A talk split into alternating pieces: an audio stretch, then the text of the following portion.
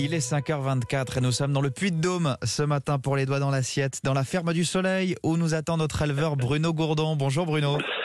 Bonjour Théo, bonjour à tous. Comment ça va chez vous ce matin? Eh ben, Écoutez, ça va plutôt bien. Petite température dehors, c'est de 2 degrés. Ah oui, effectivement, c'est encore frais. C'est un jour agréable en tout cas pour vous aujourd'hui et pour vos bêtes aussi surtout. Ça y est, vos vaches et vos génisses vont retrouver le grand air. Et oui, et oui, oui, après une longue euh, période d'hivernale, à peu près qui a duré à peu près six mois, puisque c'est un peu le, la durée à laquelle elle reste à l'intérieur des bâtiments, pour, par rapport au climat. Euh, l'hiver a été un peu plus, un petit peu plus compliqué cette année. On a eu un petit peu plus de neige que d'habitude, euh, donc beaucoup aussi de casse dans les dans les parcelles sur les clôtures. Hmm. Donc là, tout de suite, c'est la fin de la, la réparation hivernale de ces clôtures-là.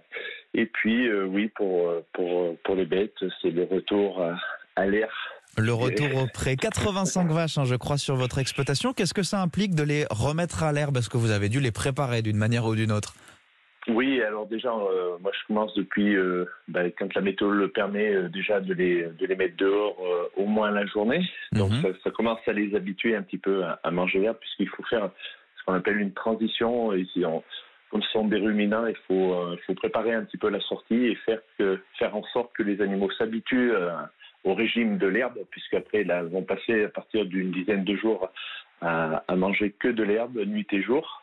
Alors là, la journée, elles vont dehors, elles vont manger de l'herbe. La nuit, elles restent, parce que les nuits sont encore fraîches, hein, oui, encore mm. ce matin de 2 degrés. Euh, donc les nuits sont encore fraîches, donc elles vont manger encore du foin à l'intérieur la nuit.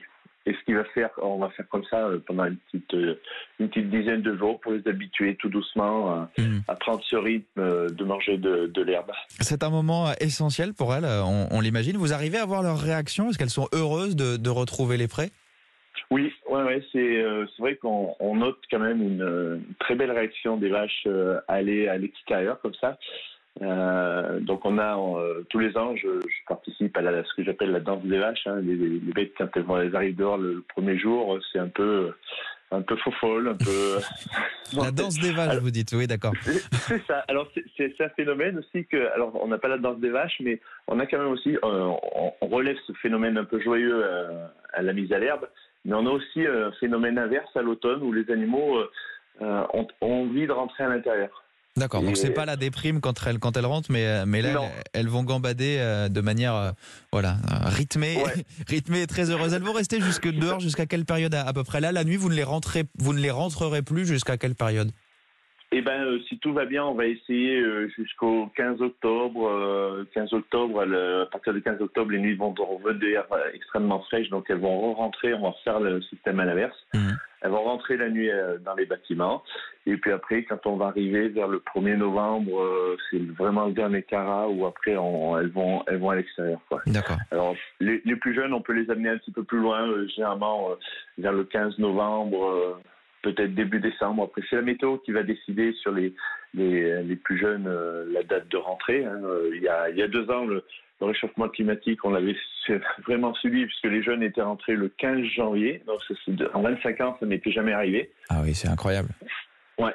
Euh, d'habitude, généralement, quand on arrive vers le 15 novembre, c'est terminé. Et là, même l'an dernier, l'an dernier, on avait, j'avais ressorti mes génisses puisque euh, jusqu'au 10 décembre, il avait fait extrêmement beau, donc ils étaient, euh, ils étaient restés dehors relativement tard. Hmm. Donc, on voit que chaque année, la date se se, rallonge un petit peu. Alors qu'il peut faire frais en, principe l'hiver dans, le Puy-de-Dôme. Une dernière question, mm. euh, Bruno Gourdon. Vos, journées, vous le disiez, sont bien remplies parce que les champs, il faut les clôturer pour que les vaches y restent et, vous avez eu des dégâts. C'est votre chantier du moment, je crois.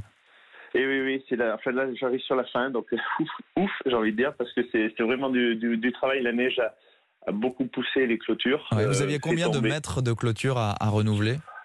C'est une très bonne question. J'ai jamais mesuré.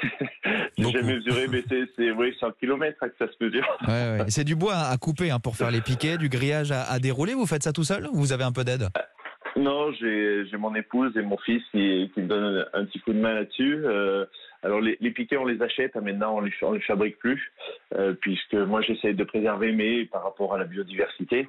Euh, donc, j'achète les, piquets de clôture et les fils qui vont avec.